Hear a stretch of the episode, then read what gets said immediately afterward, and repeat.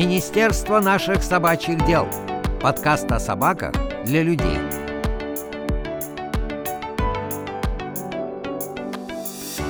Добрый день, дорогие друзья! Дорогие друзья, всем привет! В этом выпуске мы решили задать тему о собаках в кино и в жизни. И для того, чтобы разговор получился более предметным, мы пригласили к записи замечательную и прекрасную Катю Ермишину, актрису, главную героиню фильма «Рядом», ну и просто замечательную и очень хорошую девушку. Здравствуй, Катя. Здравствуйте. Такое представление. Даже как-то неловко. Слава, ты знаешь, почему мы отметили отдельно э, Катину участие в фильме «Рядом»? Ну, потому что это фильм, в котором в то, помимо Кати снимались еще Другие и люди. выпускники, выпускницы учебно-кинологического центра «Собаки-помощники». Неправда. Там снималась одна будущая собака-поводырь, которую зовут Бетти. Ну, в смысле, на момент съемок тогда она была будущей собакой-поводырем и жила в волонтерской семье, как у нас сейчас живет Вафля. И просто она свободное время не путешествовала по Подмосковью с нами, а снималась в кино, работала собака. Между прочим. Ну, то есть, как вы видите, дорогие наши слушатели, э, будущие поводыри проходят тяжелую школу подготовки, связанную с получением определенной медийности. То есть, Вафля у нас для Первого канала уже поснималась, другие собаки в кино.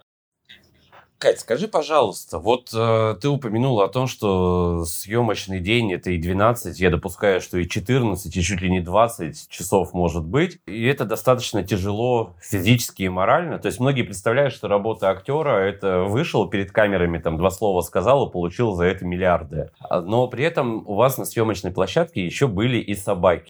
Насколько легко либо тяжело весь съемочный процесс давался собакам? Ну, 20 редко бывает часов, потому что все таки ну, я надеюсь, что такого не допускают, потому что это за гранью каких-то человеческих возможностей. Просто есть какой-то КПД за день, и после 15 часов ты уже очень мало соображаешь, вообще все мало соображают, поэтому все пытаются остановиться на 12 часах съемочного дня и плюс пару часов переработок. В плане работы с э, собаками. У нас была Бетти на съемках щенок, и она себя вела профессионально. А как у вас моменты пересъемок происходили? Ну, в смысле, там же дубли не всегда с первого раза получаются. Ну, вообще, с собакой сложно что-то предугадать, потому что я была на одних съемках, где оператор в какой-то момент подошел не на этом проекте, на другом, к дрессировщице и прям ей по тактам пытался объяснить, что вот собака медленно-медленно встает, ее взгляд поворачивается направо как бы сосредотачивается на этой точке, потом фраза «собака встает» и начинает обходить палатку. Понятно, что в реальности это можно сделать, но это будет выглядеть как человек стоит за камерой, дает команды собаке, и это очень... Те, у кого есть собаки, они сразу это считывают. Ты сразу понимаешь, что там за камерой есть дрессировщик, который дает команды. У меня был вот как раз страх перед съемками вот этого, что если собака на съемочной площадке, то либо она ведет себя как собака, ты ей как бы не особо команды раздаешь, но при этом она будет делать не совсем то, что по сценарию происходит. Либо вот второй момент, что ей будут давать команды, и она будет как-то в этих командах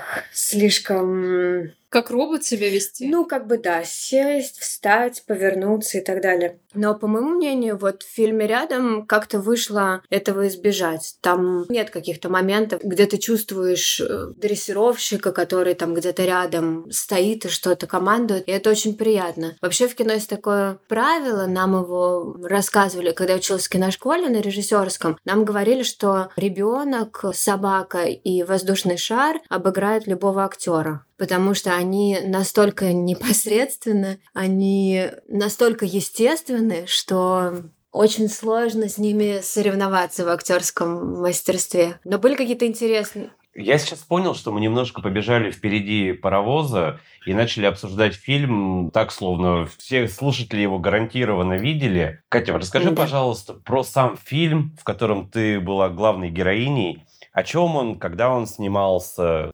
Значит, фильм э, снимался так.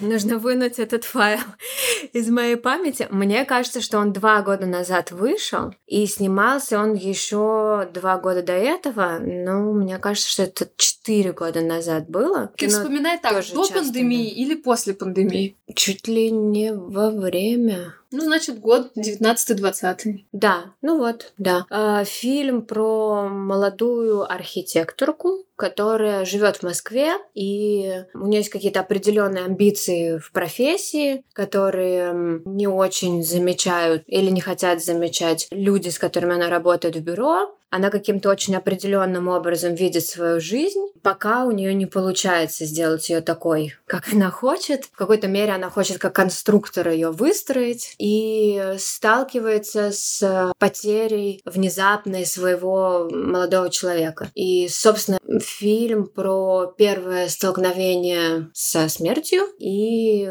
то, как эта героиня пытается с этим справиться, ее первые шаги, чтобы справиться с таким трагическим событием. Ну и еще я бы в качестве важной ремарки упомянула, что ее молодой человек как раз-таки работал в центре э, собак-помощников тренером-дрессировщиком, и там были как раз кадры, как он ходит по маршруту, и то, как он приводит домой собак, которым еще не нашлась волонтерская семья, и которых он брал к себе на передерж. А в конечном итоге с тобой остается собака, которую он для себя купил. Ну, точнее, для вас купил.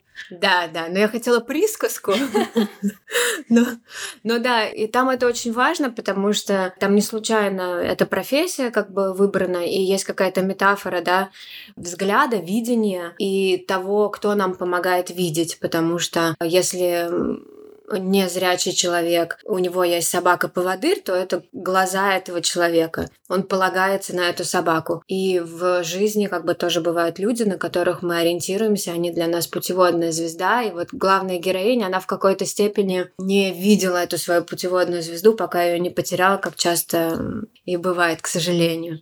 Да, но собака там еще олицетворяет какую-то непосредственную любовь и преданность, потому что собаки, они, они вот такие. Они очень... Ну, они априори любят хозяина и везде за ним пойдут, неважно, что происходит. А это дорого стоит. Этому можно поучиться у собак. Я всегда себе говорю, что собаки — это мои учителя. Если я достигну такого же дзеня, как у собак, то я буду собой гордиться. Ну, если ты постоянно взаимодействуешь с собаками и чему-то их учишь, и как-то с ними работаешь в какой-то мере, даже, ну, я и подразумеваю не то, что ты на съемочной площадке постоянно работаешь с собакой, а то, что у тебя дома живут собаки, и ты как-то вкладываешься в их развитие. В любом случае, дзен в какой-то момент тебе приходится ловить. У нас как раз первый выпуск подкаста был про очеловечивание, и мы в том числе там поднимали тему, делают ли что-нибудь собаки злонамеренно, условно. Mm-hmm. Когда у тебя и так уже все кипит внутри, и тебе кажется, что весь весь мир против тебя ополчился, и тут собака еще. Я сейчас проверю, действительно ли у него осталась последняя нервная клетка, или он все еще может что-то вынести. Да, понимаю, к чему вы пришли. Нет, собаки не делают зло намеренно. Я согласна. Катя, скажи, пожалуйста, до съемок этого фильма вообще каким-либо образом в твоей жизни была тема собак-поводырей? Или тебе во все это пришлось погрузиться уже в процессе съемок? Нет, вообще я, я не сталкивалась. Я сталкивалась с незрячими людьми, просто в городе, или это были там знакомые знакомых. Но вот с собаками нет. И я, конечно, была, ну, я была поражена, когда мы пообщались с эм, Илиной, и вот на съемочной площадке просто я задавала какие-то вопросы, как это вообще, как проходят тренировки, что собака должна знать. Ну, меня просто поразил вот этот аппарат у собак, который может все делать, при этом даже в каких-то экстремальных ситуациях. И меня, я помню, очень поразила история про 11 сентября и про незрячего человека в одной из башен, которого вывела его собака-поводырь, Хотя сам мужчина думал, что без шансов, что собака в панике от звуков, взрывов и так далее убежала. Конечно, это поражает. Мне кажется, что это как будто вот твоя рука Но это громадная работа. Я вот поняла, что одна собака — это столько сил вложенных в нее, и это куча волонтеров, и это от собаки много требует, потому что я смотрела какие-то видео, как собака должна проходить мимо еды, игрушек, вообще всего, что тебя обычно интересует, и не реагировать на это, потому что если она будет на это реагировать, то она собьет человека, который за ней идет, и это невероятная работа. А особенно это невероятная работа, когда ты не просто собака, а когда ты собака-лабрадор. Потому что лабрадоры, как мы выяснили в прошлом сезоне, они не просто там человекоцентрированы, поэтому они выбраны для этой профессии. Они еще и еда-центрированные собаки, поэтому они достаточно легко переключаются от человека к человеку, mm-hmm. но им крайне сложно устоять перед едой, mm-hmm. а тут им это нужно уметь делать.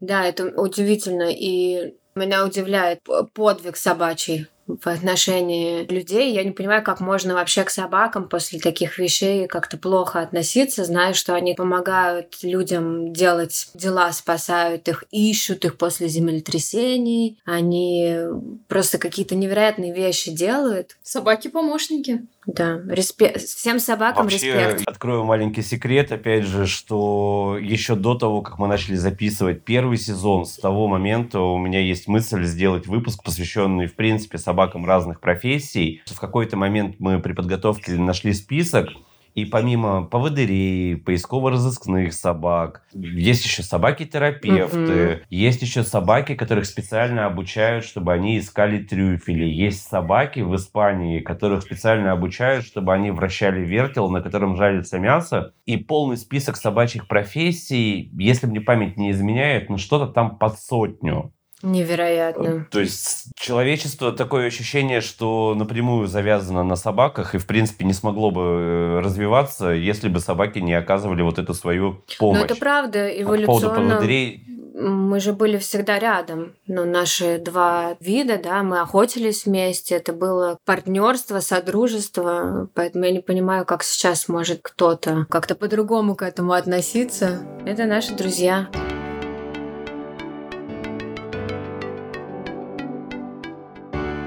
поводу партнерства, мы уже успели выяснить, что, в принципе, собаки тебе не чужды, и у тебя у самой есть собаки. Расскажи, пожалуйста, про них. Сколько их? Знаем, что больше одной. Да. И вообще, как, как давно в твоей жизни есть собаки? У меня три собаки. Их зовут Мин, Гур и Вой. Одна собака западносибирская лайка, вторая собака метис лайки, и третья думает, что она лайка, потому что она росла с лайками, и у нее иногда даже ушки поднимаются, хотя э, по породе она совсем, совсем не лайка. Совсем дворянка? Да.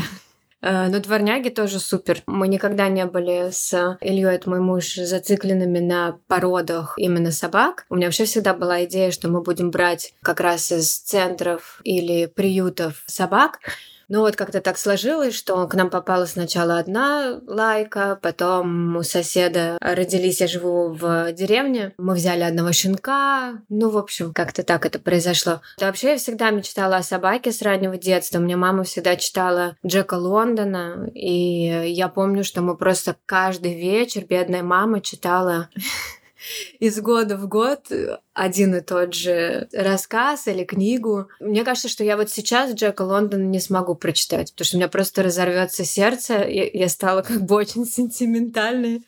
Тогда в детстве мне очень нравилось, и мы целые вечера вот проводили под эти Джека лондонские рассказы. И мне всегда хотелось собаку, но как-то не складывалось, и мне казалось, что это что-то невероятное, просто иметь собаку. Для меня это была верх вообще мечтаний. И я познакомилась с э, Ильей, у него была собака, и мы как-то стали жить вместе, и у меня появилась э, бег, его уже, к сожалению, э, в живых, но вот так исполнилась моя мечта, и это было здорово.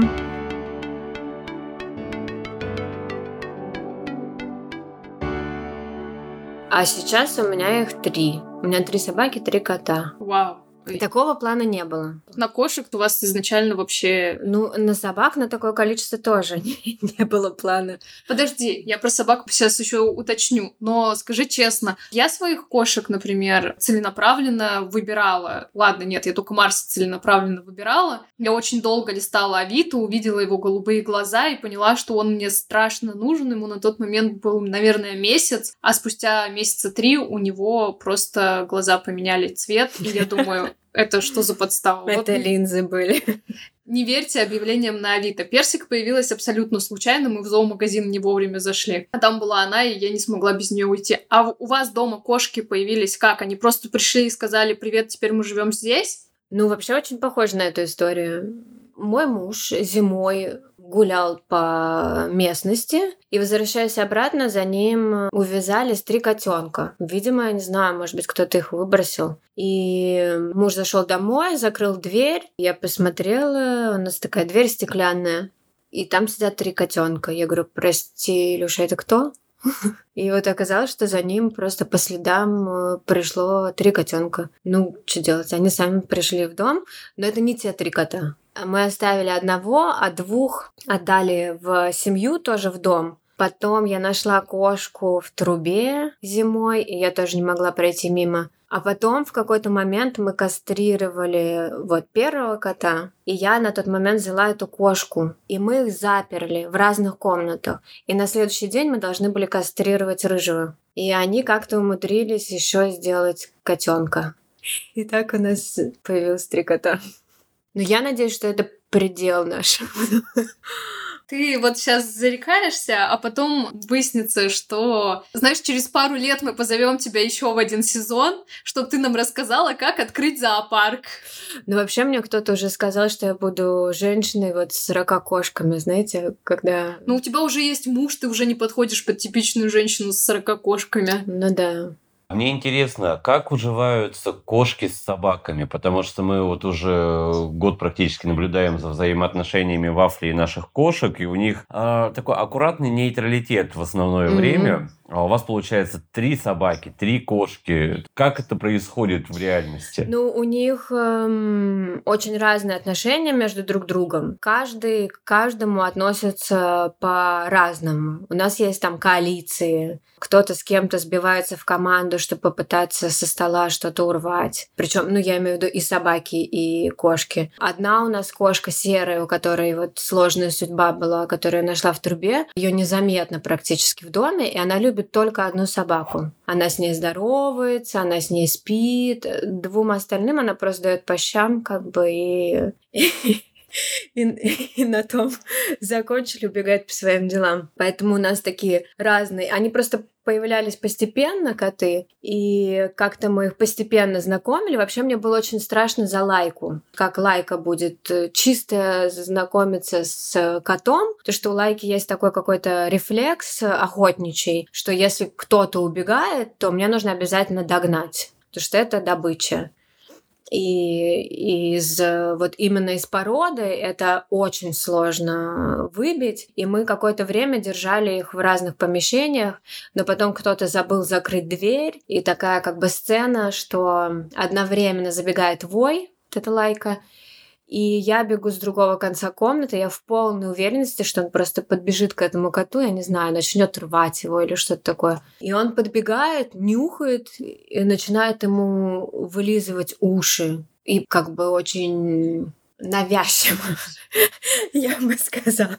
То есть у кота нет шансов уйти, а у него есть вариант только сидеть там и терпеть, пока тебе вылежат уши. И как-то вот они в итоге подружились. И сейчас они как бы... Есть, например, коалиция собак, которые защищают участок от других котов. То есть если к нам кто-то заходит, другие коты от соседей, то собаки обычно загоняют его на теплицу или на какое-то строение, там на машину, и начинают лаять ночью, что там кот. А наши коты сидят, такие смотрят, как клево.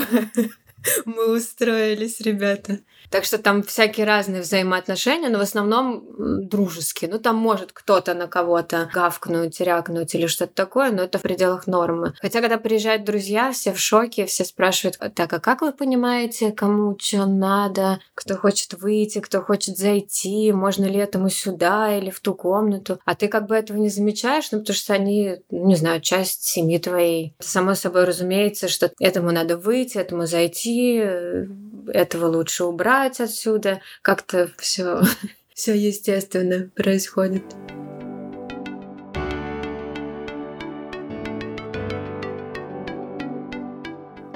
Когда есть три собаки, мне интересно, насколько много вы вкладываете, либо наоборот не вкладываете усилий в их воспитание, дрессировку. Вы ими занимаетесь э, там как-то целенаправленно, или они у вас, в общем-то, просто живут, и вы до бытовом уровне как-то договорились с друг другом взаимодействовать так, чтобы всем было комфортно? Раньше мы занимались ими больше, честно говоря, потому что было как-то больше времени, и мы прям выходили с сумочкой, с кормом, Понятно, что сидеть, лежать ко мне нельзя, фу, они знают. Причем у некоторых собак есть специфические какие-то команды. Например, у Воя есть команда «Неси миску», он приносит миску, он убирает убитых котами мышей с веранды. Когда ты ему говоришь «убирай», он убирает их. Подожди, а он убирает их, в смысле, он их употребляет в пищу или он их уносит за пределы? Нет, он их просто уносит. Но это очень полезная функция, потому что, ну, сами понимаете, с утра выходишь, а ты довольна, что они поохотились, а, в общем, тебе не очень хочется этим заниматься. Вот, и мышек жалко. Но Вой, так, по-моему, у него... Он знает еще команду «Кто там?». Это значит, что надо пробежаться вдоль забора и понюхать, если кто-то пришел. Он знает «Привет», это значит, что кто-то пришел кто-то новый. Ну, вообще он очень много знает. Он знает некоторых соседей по именам. То есть, если я говорю, что идем к дяде Саше, он знает, куда мы конкретно направляемся. Практически собака-проводник, поводырь, да, помощник. Да, но вот у него как бы из-за того, что это лайка, он заточен на некоторые функции, и у него выбран главный человек. Это не я, это, это мой муж. И он должен знать, где Илья, что он делает, с кем он. То есть он не, не упускает его из виду никогда. И первое, что он делает, если, например, Илья ушел на участок, то Вой спускается, он берет сразу запах и бежит по следу. И вот проверяет. Сначала Илья был здесь, потом здесь, потом здесь, и находит его. То есть он не может его оставить в стороне. А что происходит, если он уезжает куда-нибудь? Или он все, он не может выходить за пределы участка? У, у него есть определенное место, и он там, э, где ворота, куда заезжает машина, он там просто ложится и ждет. И иногда его невозможно даже позвать домой, потому что у него наступает грусть, и он до того момента, пока Илья не вернется, он не может свой пост покинуть. А скажи честно, у вас есть вот эти э, видео про любимого и запасного хозяина, когда Илья приходит домой, и он такой весь бежит к нему, и ты заходишь, он выбегает, смотрит, что это ты, такой, а, понятно, до свидания. Нет, такого нет, но раньше он вообще меня не воспринимал как ну, как мне кажется, что я по иерархии была вот после него. То есть сначала шел Илья, потом он, Вой, потом я где-то на третьем месте. Потом все остальные собаки, коты и все остальные. Но потом как-то вот, не знаю, мы ходили пару раз в поход, и как будто у него произошел какой-то тумблер переключился, он такой, как бы она, в принципе, ничего, так можно ее имеет право на существование в этой семье. Да, да, в принципе, она меня и кормит, и так в поход с ней, в принципе, ничего, нормально. И сейчас я замечаю, что он прям скучает. Вообще, он, он первый год, это была такая собака, что он не шевелил хвостом. Когда собаки рады тебя видеть, и они хвостиком виляют. У него такого не было. И только когда мы уехали на месяц и вернулись, он когда нас встретил, он начал вилять хвостом. И мы такие, у, у него есть чувство. А сколько ему сейчас лет? Ему сейчас восемь. Ну, уже взрослая собака. Да, но у него тоже вот психологический возраст, наверное, чуть поменьше, чем чем этот. А у двух остальных у него у них есть свои какие-то команды функции, которые было у нас время, и мы занимались, потому что они очень тянули поводки, и это было невозможно просто. И мы с Кормом долгое время по инструкции, ходили с ними на прогулки, и это сработало на самом деле, то есть это, это оправдалось. Но на третьей собаке мы начали сдавать. И мы надеемся, что две первые как бы просто третью им обучают. И у нас, кстати, был конфликт между первыми двумя собаками, потому что у них разница в возрасте год. И у них в какой-то момент начались иерархические разборки. Кто главнее? И как раз это было, когда уехал Илья, то есть самый главный, и осталась я. И они, видимо, не поняли, кто на какой ступеньке находится, начали это все решать драками. С и... тобой? Нет, между, между собой. И было очень интересно, когда я вот у них это все происходит, э, сутлока и все такое. А я в этот момент в интернете смотрю, как разнять э, собак, и там написано, для этого вам потребуется два человека. А я одна. И я такая, так, есть еще какой-то способ или нет? И вот нас от этого всего спасла третья собака. Я не знаю, как это сработало, но появилась третья собака, и они больше не дрались. Ну, то есть у них бывают какие-то там стычки небольшие, но это все не в таком ключе, как было. Я до сих пор для меня загадка. А сколько третьей собаки? Третья вот очень намного меньше, то есть на 4 года меньше. И эти почти с разницей в год, может быть, это как-то помогло. Не знаю, для меня до сих пор это... Потому что была реально в какой-то момент сложная ситуация, то есть мы не понимали, как бы, как с ними уживаться можно, но вот потом как-то ушла эта проблема. Я не могу отказать себе в удовольствии и рассказать лайфхак, при помощи которого разнимают э, бойцовых Болить собак, ведром. потому что у них есть свойства. Нет, можно что-нибудь в попу засунуть. Что? Это очень сильно обескураживает собак, отвлекает их, и они расцепляются. Правда? Вот, обычно рекомендуют использовать шариковую ручку, к примеру.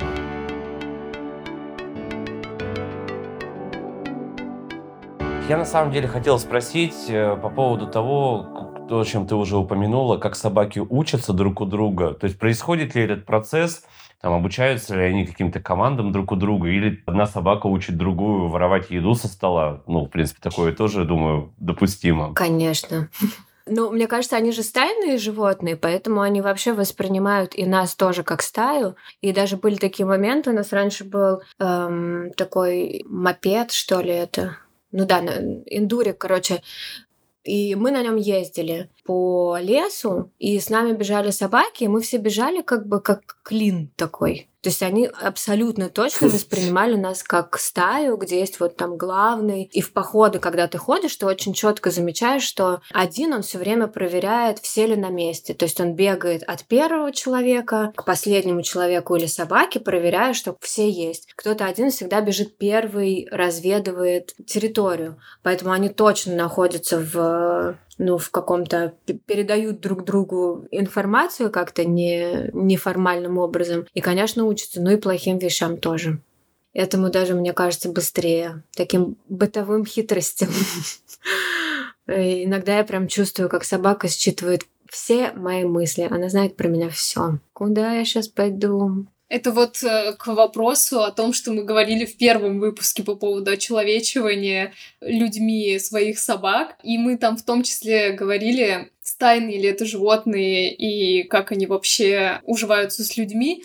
Но если мы берем и рассматриваем одну человеческую особь и одну собачью особь, то тут, конечно, сложно говорить про стаю и вот эти вот все моменты. Но когда вас двое, кошек трое и собак еще трое, то да, там, наверное, какая-то уже полноценная система выстраивается.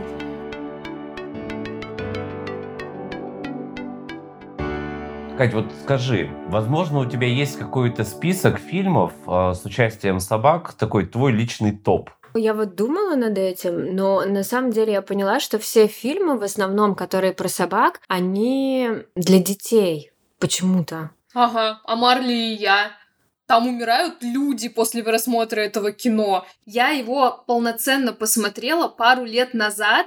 Я просто пришла к Славе практически ночью и говорю, давай посмотрим Марли и я. И он говорит, ты что, сумасшедшая? Время ночь. Зачем нам это надо на ночь обоим? Я говорю, нет, давай посмотрим. Он говорит, ладно, давай посмотрим. Чем все закончилось? Конечно же, истерикой и у меня, и у него, и, и вообще. Ну, это грустная, да, драма? Это, я просто не смотрела. Это как Хатика? Это хуже, чем Хатика. Блин, вот поэтому я не смотрю фильмы. У меня просто разорвется сердце. Я, я такого, я не могу это выдержать. Если пропала собака, я вообще не понимаю, как это она там не пропала. Но суть в том, что я до этого смотрела раза три десятиминутный кусок, самый, из-за которого весь этот фильм-то и популярен, скажем так. И я каждый раз просто вот так вот, вот перед телевизором останов... я абсолютно случайно на него натыкалась, я останавливалась перед телевизором, у меня выходили все слезы за год, и все, и фильм заканчивался.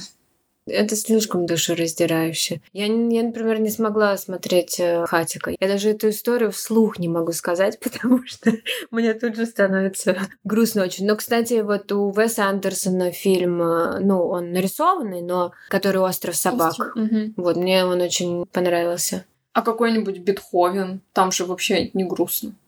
Вот Бетховен, я не помню, я смотрела или нет. В общем, мои фильмы про собак остановились на «101 далматинец», где она шубу хотела из собак шить. Боже, что вообще? Как, как, как можно вообще это делать? Поэтому я говорю, я даже не могу, мне кажется, прочитать сейчас э, «Белый клык», или зов предков, потому что, мне кажется, я хуже мнения о людях, чем о собаках, поэтому ты можешь посмотреть, я тебе потом скину. Простите, друзья, я просто забыла сейчас в моменте, как он конкретно называется. Есть корейский фильм про золотистого ретривера. А, как актрисе тебе в том числе будет интересно посмотреть на отвратительную актерскую игру, на просто невероятно плохого качества сценарные и режиссерские решения. Но фильм супер. Mm. Там никто не умер, там никого не, ни, ничего страшного не произошло с собаками, но их там очень много. Там есть коварные, конечно, люди, которые с собаками взаимодействуют, но при этом сам фильм очень плох вот именно Я, с... кстати, люблю такое. Я люблю плохие фильмы, но надо, чтобы они были настолько плохими, что это было уже на грани гениальности, чтобы ты каждый раз думал, как они могли Нет, там, сделать. там не так все плохо, но когда ты любишь собак, ты в целом досматриваешь это кино, но когда ты немножко, чуть-чуть погружен в специфику кинопроизводства, ты смотришь на это и такой, пересматривать я это никогда в жизни не буду. Угу. В описании подкаста дам название фильма, потому что я правда сейчас его не помню, и вы тоже сможете насладиться этим корейским киношедевром. А где еще собаки в кино есть? Я не знаю, у Тарковского есть, но он корову жёг, так что не будем его вставлять в топ. Счастливы вместе. Счастливы вместе. Это сериал. Целые сериалы типа «Ко мне Мухтар», да, кстати. А, ну, «Белый кстати. бим, черное ухо», «К9», «Собачья работа». «Трое в лодке, не считая а, собаки». Тернер Хуч. Кстати, да. Нет, если покопаться, на самом деле, может быть, что-то интересное и найдется. Но мне вот нравится, когда я не вижу, как дрессированная собака выглядит в кадре. Вот у меня какой-то загон есть, что как только я вижу, что собаки э, где-то держат корм, я знаю, что она должна делать, и что она села, потому что ей скомандовали, все, я думаю, эх, уже все не по-настоящему. Конечно, конечно, собаки, они такие настоящие, но как бы это еще надо попробовать ухватить в этот момент, как она просто бегает, занимается своими делами. У меня был такой момент, что я в киношколу один раз пришла с собакой своей, и никто не мог сконцентрироваться на лекции. Вот лекция шла 40 минут, и все смотрели на собаку. И в какой-то момент преподаватель понял, что это бесполезно что-то говорить, и он сказал, хорошо, давайте все будем смотреть просто на собаку. И он замолчал, и мы 20 минут смотрели, как собака смотрит в окно, как она подошла к одному студенту, там, ко второму, понюхала там что-то в сумке у одной девушки, у другой. Просто потому, что это такой центр внимания сильный, любое существо, любой ребенок, они как бы своей непосредственностью убивают, ну, не убивают, а наоборот, забирают все внимание вообще. Я вот даже замечала, что когда приезжают друзья, ты ненароком, ты общаешься, но при этом, если есть собака в помещении или кошка, что все смотрят, что эта собака делает. Она в этот момент как бы ничего такого не делает, как бы чешется там лапу или еще что-то. Живет но... свою великолепную жизнь. Да, да, но это так прекрасно. Я вообще хотела бы быть такой же непосредственной, как собака.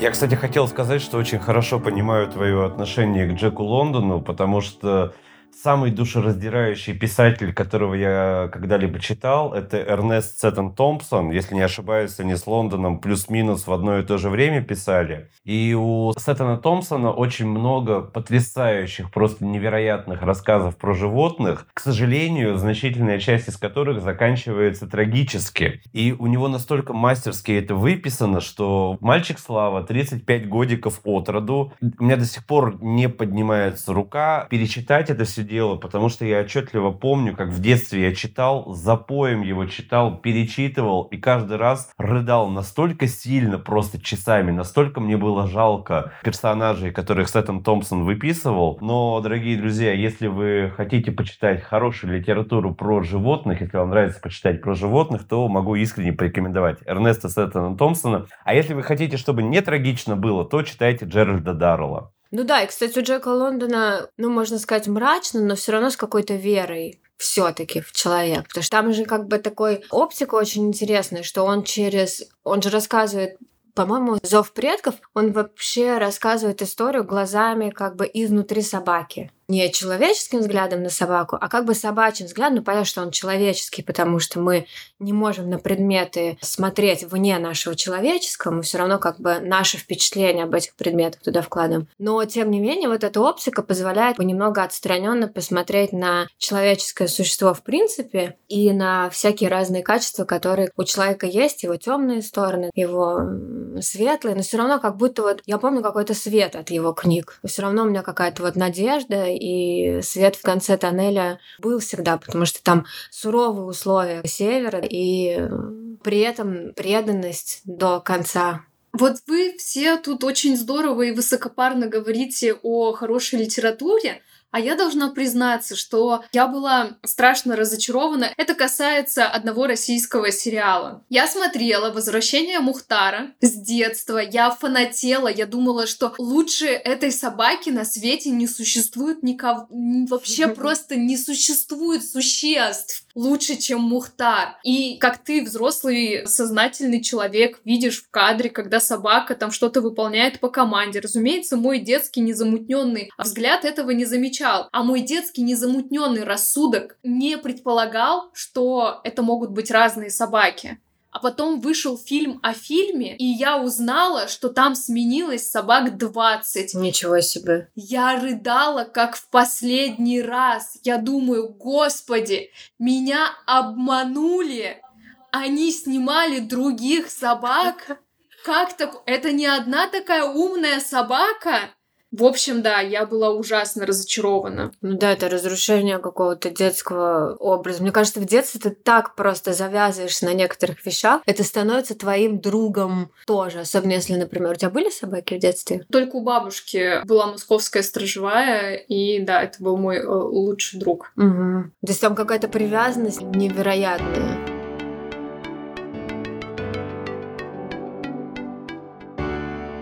Катя, ты рассказывала, э, как у Лондона выписано вот это взаимоотношение человека и собаки. Мы в этом сезоне решили задавать людям вопрос в формате блица или не блица, как тебе будет угодно. Человек собаке кто? Друг. А собака человеку кто? Ну, хотелось бы верить, что друг, но реальность показывает, что люди глупые, ведут себя глупо. Поэтому не всегда. Но я, да, я друг собак. А собака тебе кто? И собака мне друг. А какие интересные еще могут быть варианты? Ой, я когда придумывала этот блиц, вариантов на самом деле много. Было много? Конечно. Например? Ну, это может быть кошелек. Человек, собаки, кошелек.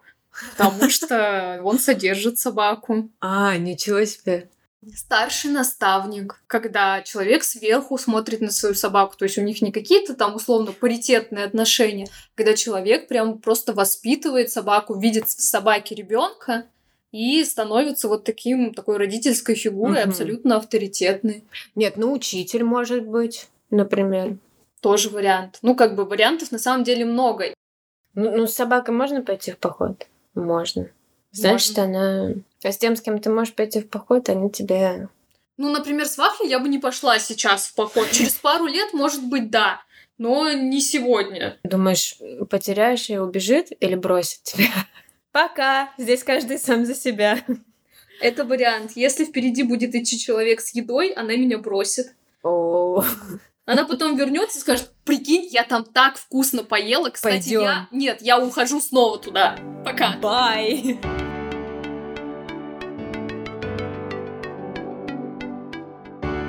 Кстати, я постоянно думаю о том, что, к сожалению, нет никакого единого приложения по поиску собак потерянных. Потому что они все разрознены, есть какие-то группы, но я так смотрю по объявлениям, сколько собак теряется, их очень большое количество, и нет вот единого Реестра. да, реестр, чтобы там можно было как-то вот это сделать. Была какая-то идея такая в какой-то момент, может быть, надо Друзья, идея для стартапа от Кати. Да.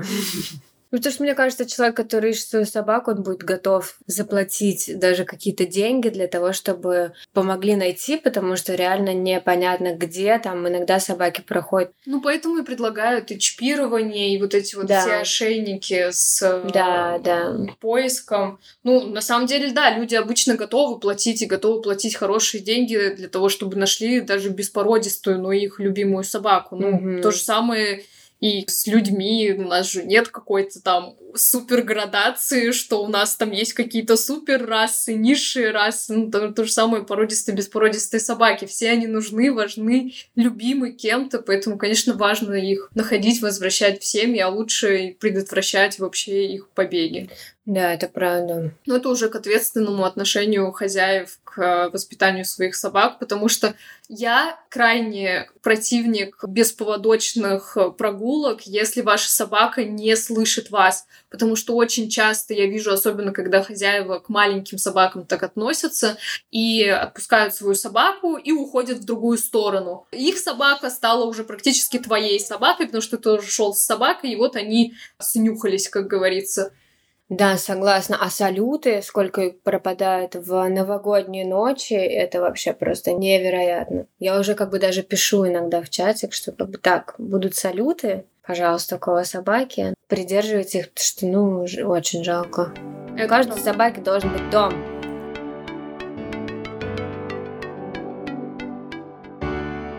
Дорогие друзья, сегодня у нас в гостях была Катя Ермишина, главная героиня фильма «Рядом». Было анонсировано в самом начале, что это замечательный человек. Я думаю, что по итогам подкаста вы можете с нами согласиться, что это было ни разу не голословное утверждение. Спасибо вам, что послушали наш подкаст. Надеемся, что вам было интересно. Пишите свои комментарии, делитесь своими историями про взаимоотношения с собаками.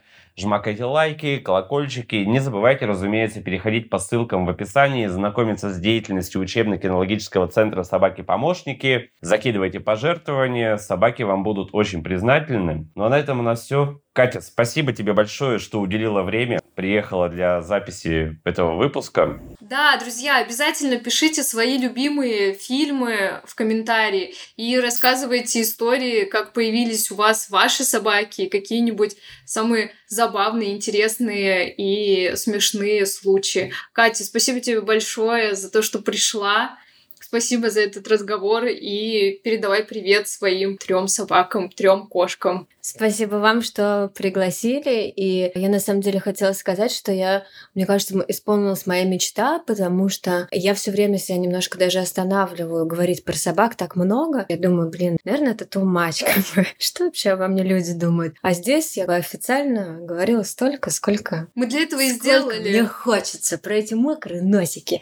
Мы для этого и сделали подкаст, чтобы нам выговариваться куда-то про вафлю. Потому что сейчас мы встречаемся с друзьями, и они такие, пристаньте, пожалуйста, давайте не будем их звать. Поэтому мы тебя прекрасно понимаем и будем ждать в следующих сезонах. Копи истории. Обязательно. Ну а на этом у нас все. Всем желаю прекрасных взаимоотношений с собаками, хорошего настроения. Берегите себя. Всем пока. Пока. Пока.